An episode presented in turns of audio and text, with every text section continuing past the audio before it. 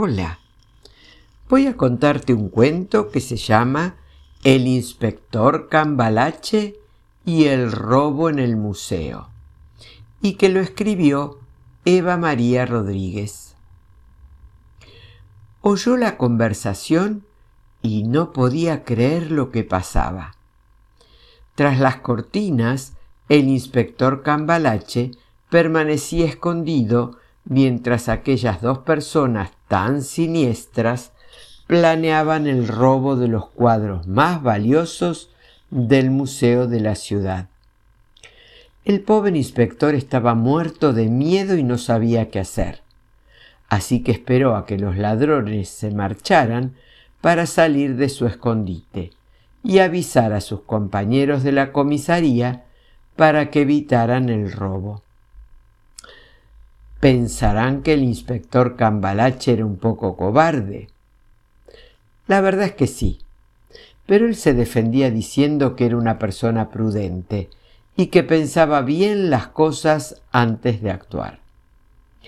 El caso es que el inspector Cambalache sacó su celular para avisar a la policía y al museo.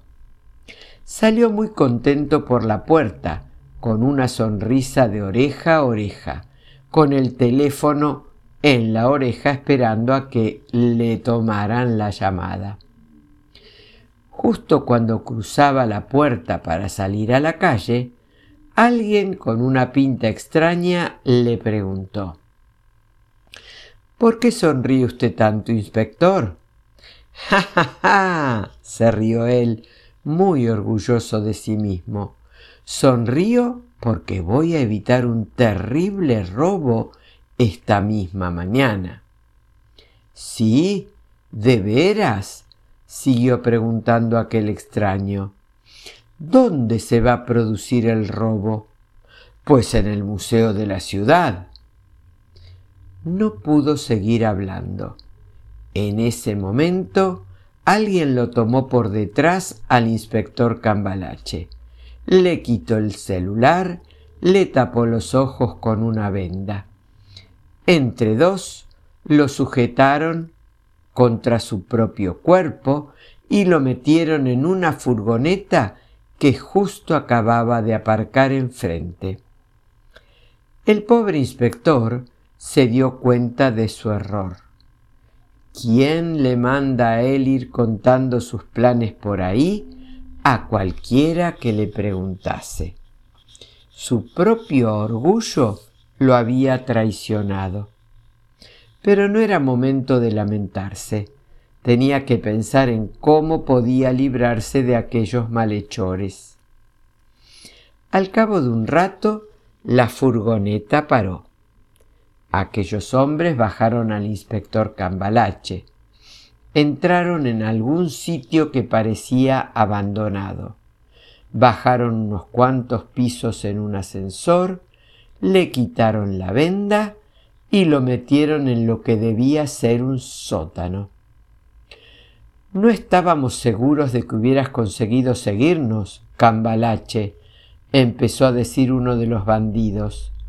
Cuando acabemos de robar los cuadros, vendremos a ajustar cuentas con vos. Y se marcharon, dejándolo solo en aquella horrible habitación sin ventanas y con una lúgubre lamparita que parpadeaba cada poco. Solo una mesa vieja y una silla de hierro oxidado le hacían compañía. Se sentó en la silla a pensar en su mala suerte y en su estúpido orgullo, cuando de pronto, de un agujero de la habitación, salió un misterioso gato negro con algunos mechones de color claro. La verdad es que el inspector Cambalache no era muy amante de los animales, pero en aquel momento aquella compañía le resultó un gran alivio. ¿Qué hace aquí un gato metido? dijo el inspector por aquello de entablar conversación mientras esperaba aunque bien sabía él que los gatos son poco conversadores. Miau, respondió el gato, como era de esperar, con un maullido triste y lastimero. Pobrecito, siguió diciendo el inspector, seguro que estás muerto de hambre. ¿Qué hambre ni qué pamplinas? El inspector Cambalache pegó un salto. Estoy loco, estoy loco, gritó corriendo alrededor de la sala. No llevo aquí ni cinco minutos y el encierro ya me afectó la cesera. El gato empezó a merodear alrededor del inspector Cambalache mientras el pobre hombre se afanaba por alejarse todo lo que podía de aquel gato. No estás loco, Cambalache, empezó a decir el gato. Soy un gato que habla y ya está. ¿No conoces a ninguno? El inspector Cambalache no salía de su asombro, pero como no le quedaba otra que hablar con aquel gato, le contestó. La verdad es que ignoraba que los gatos hablaran. ¿Cómo es posible? ¿Y qué más da? ¿Es que te corre vinagre por las venas? Están a punto de robar los cuadros más valiosos de la ciudad y vos te quedás ahí preguntándome por tonterías. Es cierto, tenemos que hacer algo. Tengo que salir de aquí. El inspector empezó a dar vueltas a ver qué podía tomar para forzar la puerta. El gato, que no era capaz de comprender aquel detective tan poco avispado, le dijo con sorna ¿No te preguntaste por dónde entré yo? Porque no estaba cuando vos entraste, ¿recordás? Uy, es cierto. ¿Cómo has entrado? Tal vez pueda yo salir por ahí. El gato le enseñó el agujero al inspector.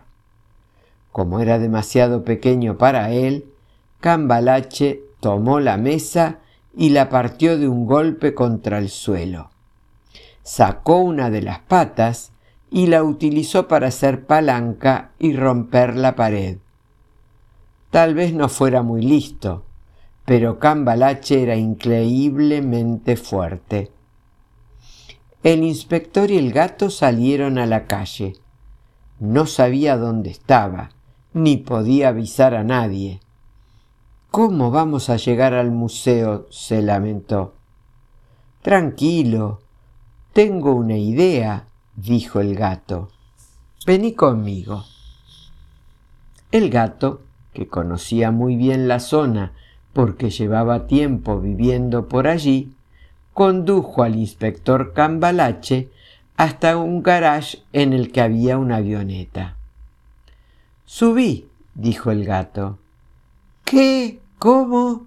Hace años que no piloto. No sé si podré hacerlo. Sos policía y no tenemos demasiado tiempo, así que tendrás que intentarlo. El inspector Cambalache pensó que no tenía nada que perder, así que se concentró y consiguió poner la avioneta en marcha.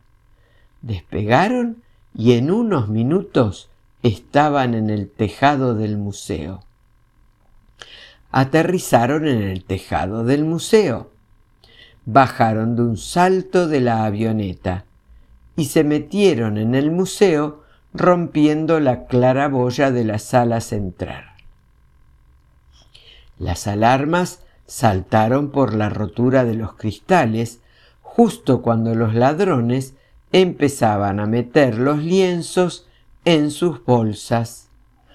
Asustados, los ladrones intentaron huir, pero la policía había llegado ya y los tomaron infraganti. El inspector había sufrido un fuerte golpe en la cabeza al caer y estaba inconsciente en el suelo mientras todo esto sucedía.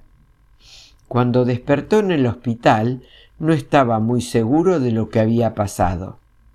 Cuando le contó a la policía y a los médicos lo que recordaba, todo el mundo lo tomó por loco. Pero cuando él mismo empezó a dudar de su cordura, un gato negro con mechones, claros apareció en la ventana y le guiñó un ojo. Loco o no, el inspector Cambalache era un héroe y fue premiado con la medalla de honor de la ciudad por evitar ese robo. Eso sí, no volvió a contarle a nadie sus planes, por si acaso. Espero que hayas disfrutado muchísimo de esta aventura, que tengas un hermoso día, que Dios te bendiga.